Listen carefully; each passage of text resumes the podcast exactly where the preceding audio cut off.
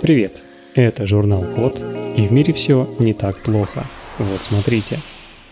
Разработали приложение, которое превращает смартфон в термометр.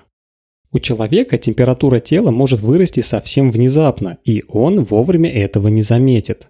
А бывает так, что человеку кажется, что его лихорадит, хотя это на самом деле не так.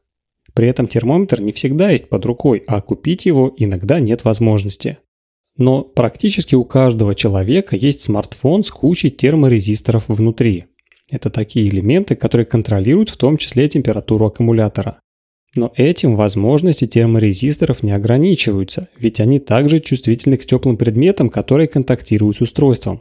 Так почему же мы не можем измерять температуру при помощи смартфона? Исследователи Вашингтонского университета и Университета Торонто в США решили ответить на этот вопрос и разработали приложение, которое превращает смартфон в термометр. Работает это немного смешно, но все же. Для измерения пользователь прижимает экран смартфона к колбу примерно на 90 секунд.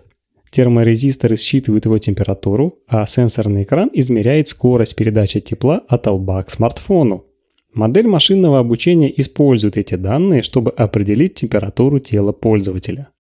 Приложение проверили на 37 пациентах отделения неотложной помощи и сравнили полученные оценки температуры с показаниями обычного термометра. Приложение определило температуру тел пациентов со средней ошибкой 0,23 градуса Цельсия. При этом клинически приемлемым считается отклонение в половину градуса Цельсия. Выходит, что смартфон измеряет в два раза точнее, чем это даже требуется в клиниках. Достигнутые результаты – это только начало.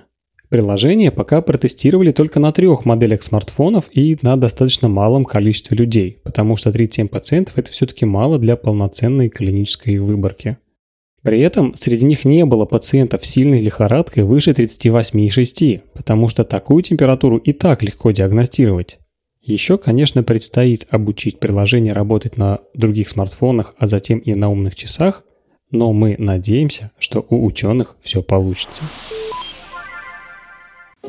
На этом все. Спасибо за внимание. Заходите на сайт thecode.media и подписывайтесь на нас в социальных сетях. С вами был Михаил Полянин.